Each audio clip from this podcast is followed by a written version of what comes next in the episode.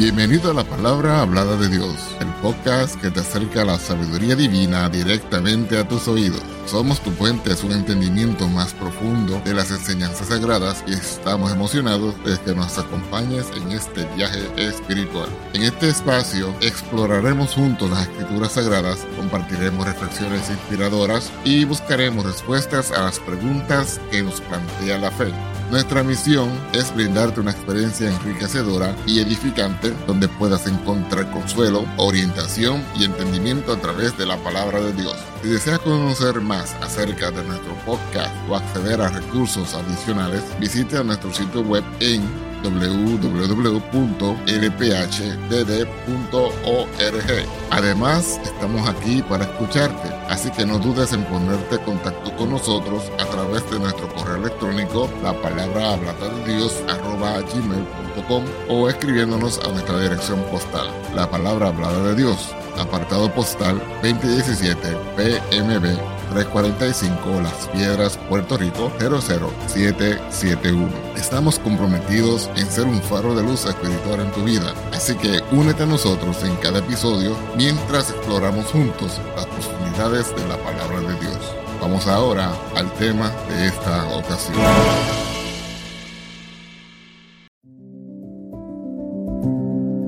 ¿Quién creó o cómo surgió la maldad? El tema del origen del mal es un asunto profundo y complejo que ha suscitado muchas preguntas, debates y dudas a lo largo de la historia.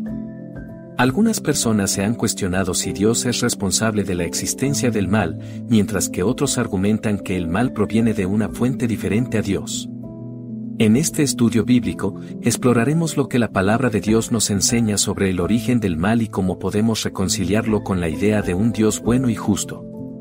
Saludos y bendiciones. El equipo del canal La Palabra Hablada de Dios te da la más cordial bienvenida. Esperando siempre que nuestro contenido sea uno de edificación espiritual para vuestra vida. Si al finalizar el video te ha gustado, no olvides regalarnos un like, suscribirte, activar las notificaciones y compartir con otros esta bendición. Ahora, sin más preámbulos, comencemos. Dios, el creador de todas las cosas. En Génesis capítulo 1, verso 1, la Biblia nos enseña que Dios es el creador de los cielos y la tierra, en el principio creó Dios los cielos y la tierra. También se nos dice en Colosenses capítulo 1, verso 16 que todas las cosas fueron creadas por medio de Él y para Él, porque en Él fueron creadas todas las cosas, las que hay en los cielos y las que hay en la tierra. Dios es bueno y sin maldad. En el libro de Deuteronomio capítulo 32, Verso 4, se nos dice que Dios es la roca, sus obras son perfectas, porque todos sus caminos son rectitud, Dios de verdad, y sin ninguna iniquidad en él, es justo y recto. Además, en el Salmo 5, versículo 4 se afirma que porque tú no eres un Dios que se complace en la maldad, el malo no habitará junto a ti. El libre albedrío humano. Dios creó a los seres humanos con libre albedrío, lo que significa que tenemos la capacidad de tomar decisiones y elegir entre el bien y el mal. En Génesis capítulo 2, versos 16 y 17, Dios advierte a Adán acerca del árbol del conocimiento del bien y del mal, más del árbol de la ciencia del bien y del mal no comerás, porque el día que de él comieres, ciertamente morirás. El mal entró en el mundo a través de la desobediencia humana. Pero, entonces, ¿Cómo es que surge el mal tras la desobediencia de la pareja en el huerto del Edén?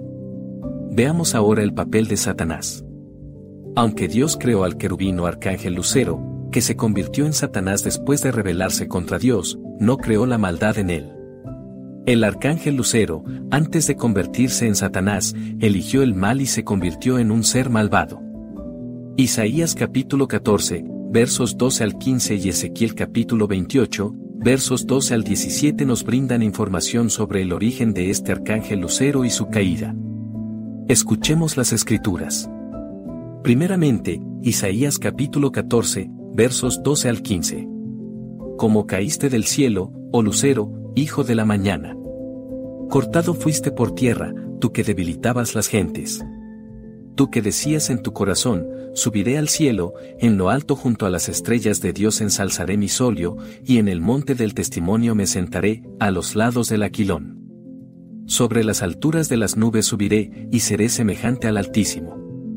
Más tú derribado eres en el sepulcro, a los lados de la huesa. Este pasaje bíblico contiene una profecía dirigida al rey de Babilonia, pero también tiene una aplicación simbólica que se ha interpretado como una descripción del orgullo y la caída de Satanás.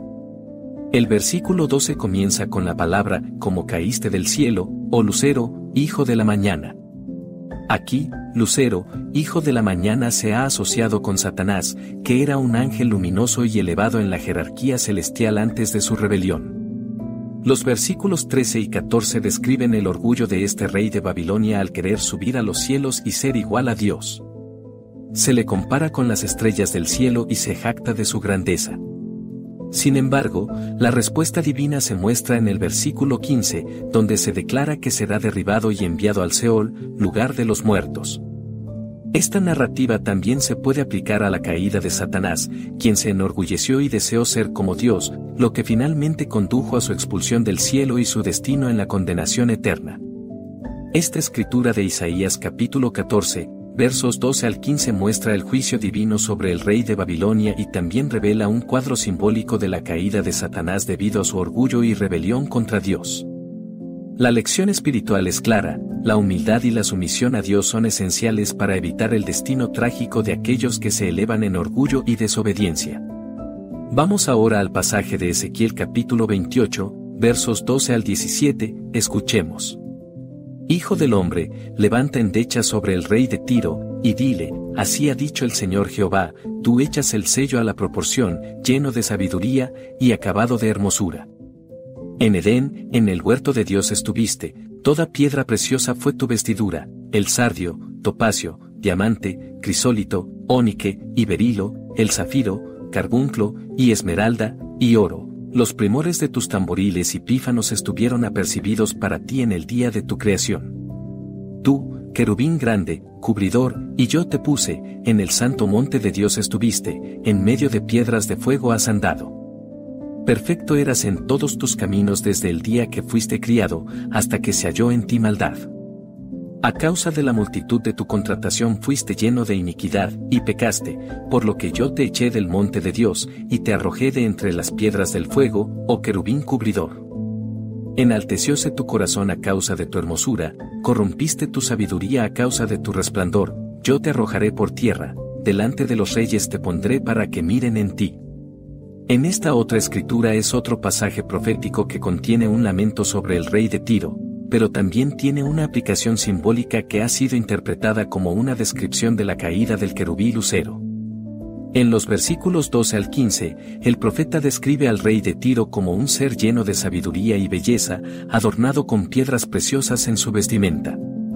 Se le compara con un querubín protector en el santo monte de Dios, caminando entre las piedras de fuego. Aunque era perfecto en su camino desde el día de su creación, la iniquidad fue hallada en él.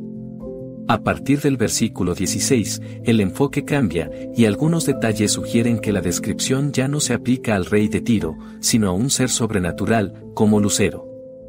Se menciona la grandeza de su comercio, lo que ha llevado a la violencia y la corrupción en su interior.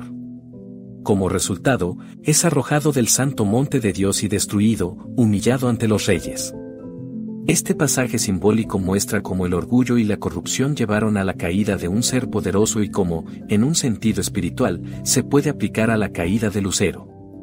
En última instancia, enseña la necesidad de mantener una actitud de humildad y obediencia ante Dios para evitar la trampa del orgullo y la iniquidad que puede llevar a la ruina espiritual. El pecado y la caída de la humanidad. En Génesis capítulo 3, leemos cómo el pecado entró en el mundo a través de la desobediencia de Adán y Eva al comer del árbol del conocimiento del bien y del mal. Desde entonces, la humanidad ha estado lidiando con las consecuencias del pecado y el mal en el mundo. La redención a través de Jesucristo.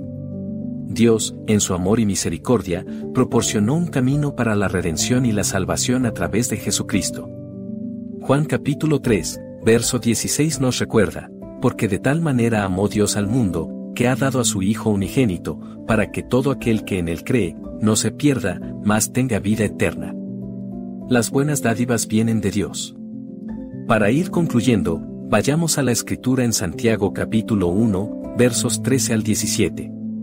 Cuando alguno es tentado, no diga que es tentado de Dios, porque Dios no puede ser tentado de los malos, ni él tienta a alguno.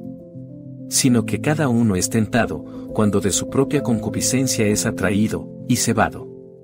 Y la concupiscencia, después que ha concebido, para el pecado, y el pecado, siendo cumplido, engendra muerte. Amados hermanos míos, no erréis. Toda buena dádiva y todo don perfecto es de lo alto, que desciende del Padre de las Luces, en el cual no hay mudanza, ni sombra de variación. Esta escritura aborda la naturaleza de las pruebas y tentaciones, y como Dios no es el autor del mal, sino el dador de todo lo bueno. En los versículos 13 y 14, Santiago aclara que Dios no puede ser culpado por las tentaciones que enfrentamos. Las tentaciones surgen de nuestros propios deseos pecaminosos cuando somos arrastrados y seducidos. Es importante reconocer que la responsabilidad de ceder a la tentación recae en nosotros y no en Dios. En el versículo 15, Santiago destaca como la tentación, cuando es cedida, lleva al pecado y, en última instancia, a la muerte espiritual. Este ciclo destructivo debe ser evitado mediante el control y la obediencia a la palabra de Dios.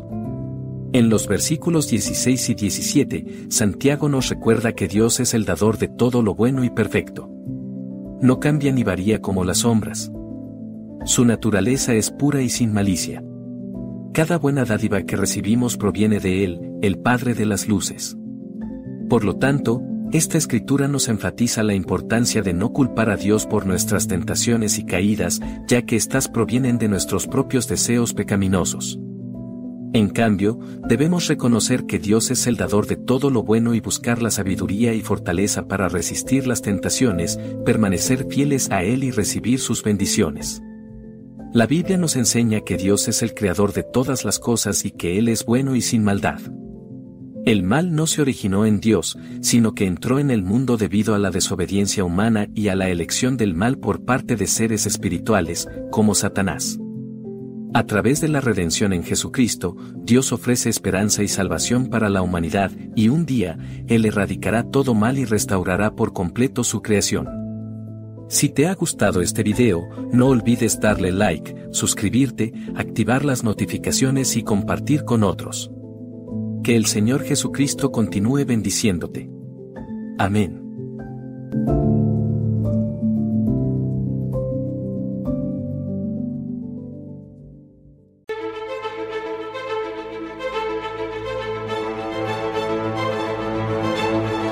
Gracias por acompañarnos en otro inspirador episodio. Esperamos que esta experiencia haya enriquecido tu espíritu y alma y que te haya acercado aún más a la sabiduría divina. Si te ha gustado lo que has escuchado, te invitamos a suscribirte a nuestro podcast y a compartirlo con amigos y familiares que también buscan el crecimiento espiritual. Tu apoyo nos ayuda a llegar a más personas y a seguir compartiendo la palabra de Dios. Recuerda que puedes acceder a más recursos y mantener contacto con nosotros a través de nuestro sitio web en www.lphdd.org. Además, estamos siempre disponibles para escucharte y responder a tus preguntas a través de nuestro correo electrónico, la palabra hablada de Dios, gmail.com o escribiéndonos a nuestra dirección postal, la palabra hablada de Dios, P.O. Box 2017 PMB 345 Las Piedras, Puerto Rico 00771. Nos despedimos con gratitud por tu sintonía y te esperamos en el próximo episodio. Que la paz, la justicia, el amor y las bendiciones de nuestro Dios te acompañen en cada paso de tu camino. Hasta la próxima en la palabra hablada de Dios. Dios te bendiga. Amén.